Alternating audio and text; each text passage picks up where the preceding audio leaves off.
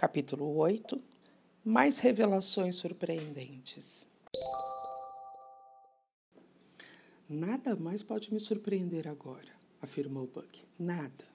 Mesmo que todos neste trem tenham morado com os Armstrong, eu não ficaria surpreso. Esta é uma opção muito profunda, retrucou Poirot. Mas não gostaria de ver seu suspeito favorito, o italiano? Você vai dar aqueles outros palpites? Precisamente. Este caso é mais do que extraordinário, comentou o Dr. Constantine. Não, é mais do que natural, afirmou Poirot. Se é isto que considera natural, mon ami, observou Buck num tom cômico.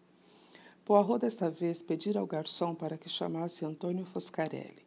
O italiano demonstrava timidez no olhar. O que desejam? Já não lhes disse tudo o que sabia? Perdi-o. Sim, senhor.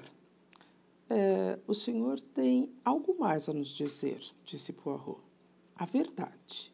A verdade? Seu olhar atingiu o detetive e seus modos já não eram mais tão seguros.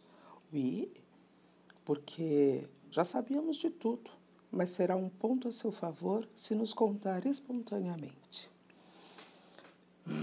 O senhor fala como a polícia americana, como Clean, diz eles.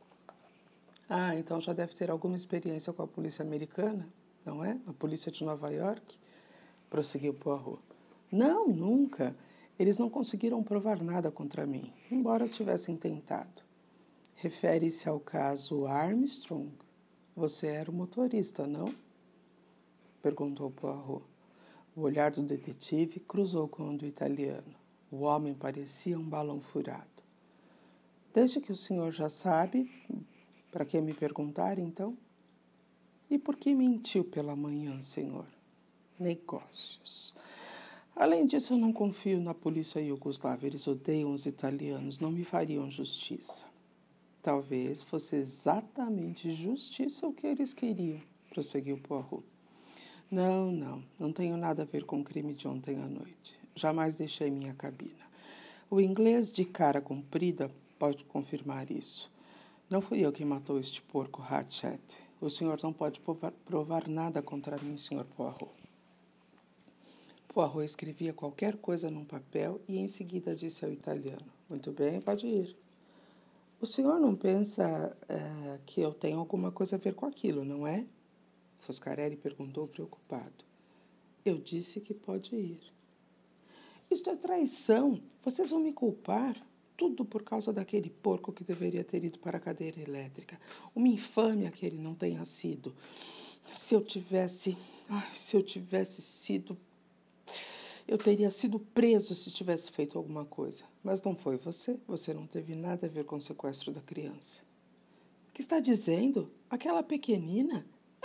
Ela era o encanto da casa. Chamava-me de Tônio. Sentava no carro, brincava no volante. Toda a criadagem a adorava. Até a polícia compreendeu isso. Aquela menina linda. A voz de Foscarelli se acalmara. As lágrimas começaram a correr dos seus olhos, então voltou-se nos calcanhares e saiu do vagão. Pietro, chamou Poirot. O garçom veio correndo. O número 10, a senhora sueca. Bien, monsieur. Outra vez? perguntou o Buck. Não é possível. Diga-lhe, não é possível, mon cher. Todos sabemos, temos de saber, mesmo que no final Todos têm um motivo para ter morto Hatchet. Nossa tarefa é descobrir quem é o verdadeiro culpado. Uh, minha cabeça está girando, continuou Buck. Greta Olson entrou soluçando no carro-restaurante. Despencou-se na poltrona em frente ao detetive e assoou o nariz num grande lenço. Acalme-se, mademoiselle, acalme-se. Poirot bateu em seu ombro. Só desejamos umas palavras de verdade. A senhora era a enfermeira encarregada de Daisy Armstrong? É verdade. É verdade. Ah, ela era um anjo, um anjinho. E foi levada por aquele criminoso, tratada com crueldade. E sua pobre mãe e a outrazinha que nunca viveu. O senhor não compreende, não pode saber. Se tivesse estado lá, se tivesse presenciado a tragédia, eu devia ter lhe dito a verdade hoje de manhã, mas tive medo, tive medo. Fiquei feliz por este homem estar morto, por ele não poder mais torturar ninguém, nenhuma criança. Não tenho palavras. A sueca chorava mais desesperadamente do que nunca. Poirot continuou batendo no seu ombro gentilmente. Compreendo, compreendo tudo. Não lhe farei mais pergunta alguma. Basta ter admitido a verdade. Eu a compreendo. Fique certa disso. Soluçando sempre, Greta Olson levantou-se e saiu, esbarrando no homem que entrava. Era o valete, Masterman. Espero não estar atrapalhando o senhor, mas achei melhor vir logo dizer-lhe a verdade. Fui soldado do coronel Armstrong na guerra e depois seu valete em Nova York. Estou com medo por ter escondido o fato hoje de manhã. Foi errado de minha parte, senhor, e achei melhor esclarecer. Mas espero, senhor, que não esteja suspeitando de Tônio. O velho Tônio, senhor, não mataria uma mosca. Posso jurar por ele, posso jurar que ele não saiu, ele não saiu da cabira por toda a noite passada, senhor. Assim o senhor vê ele não poderia tê-lo feito. Tônio pode ser um estrangeiro, senhor, mas é uma criatura muito, muito boa, muito diferente daqueles italianos sobre os quais a gente vive lendo. O valete calou-se. Poirot olhou-o fixamente. É tudo que o senhor tem a dizer? É tudo, senhor. O valete esperou que o detetive dissesse mais alguma coisa. Mas como ele se mantivesse calado, curvou-se e depois de um momento de hesitação, deixou o carro restaurante da mesma maneira que entrara. Isso é a coisa mais improvável que eu poderia ver num romance policial, comentou o Dr. Constantine. Eu concordo, afirmou Bluck. Dos doze passageiros do vagão, nove têm ligação com o caso Armstrong. Qual será o próximo? pergunto eu. Hum, quase posso responder sua pergunta, disse Poirot. Eis aí o seu detetive americano, Mr. Hartman. Será que ele também vem confessar?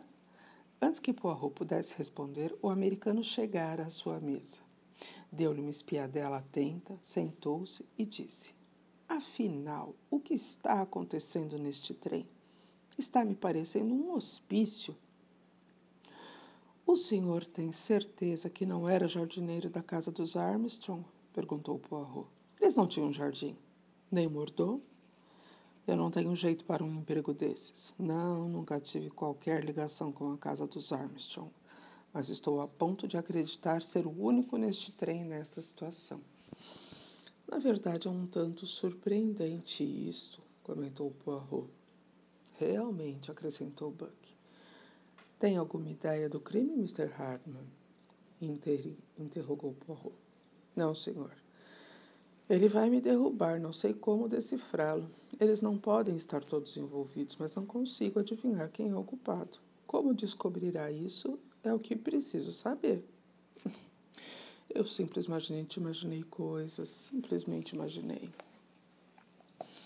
Então, senhor, acredite, o senhor é um grande adivinho. Hardman reclinou-se na poltrona, olhando Poirot com admiração. Desculpe-me, mas ninguém poderia imaginar olhando para o senhor. Tiro o chapéu para o senhor, Monsieur Poirot. Muito bondoso senhor, senhor Hardman. Nada disso, eu tinha de cumprimentá-lo. Ainda assim, o problema não foi resolvido inteiramente. Podemos dizer com certeza quem matou Hatchet? Deixe-me de fora, preveniu Hardman, porque não direi nada do que penso. Tudo o que sinto é uma admiração natural. Que diz dos outros dois que faltam, a velha senhora americana e a dona de companhia alemã? Será que são as duas únicas inocentes em todo o trem?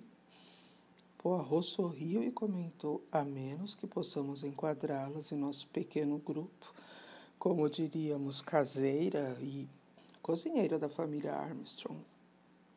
Bem, nada no mundo me surpreenderia agora, continuou Hardman com calma resignação. Uma loucura. Eis o que temos à nossa frente. Ah, Mancher, isso seria realmente levar a coincidência um pouco longe demais, disse Buck. Eles não podem estar todos metidos nisso. Poirot observou um pouco e respondeu: Você não compreendeu absolutamente nada, não é, Buck? Diga, Você sabe quem matou Hatchet? Não. E você? perguntou Buck de novo. Ah, sei sim. Já faz algum tempo que sei. E tudo é tão claro. Não vejo por que não deduziu também. Poirot observou Harman e perguntou: E você? Eu não sei. O detetive balançou a cabeça olhando Poirot curiosamente. Não sei de nada qual deles foi. Poirot calou-se por um minuto e disse em seguida: Se quiser ajudar, Mr. Hartman, por favor, junte todos aqui. Há possivelmente duas soluções para o caso e quero expor ambas a todos vocês.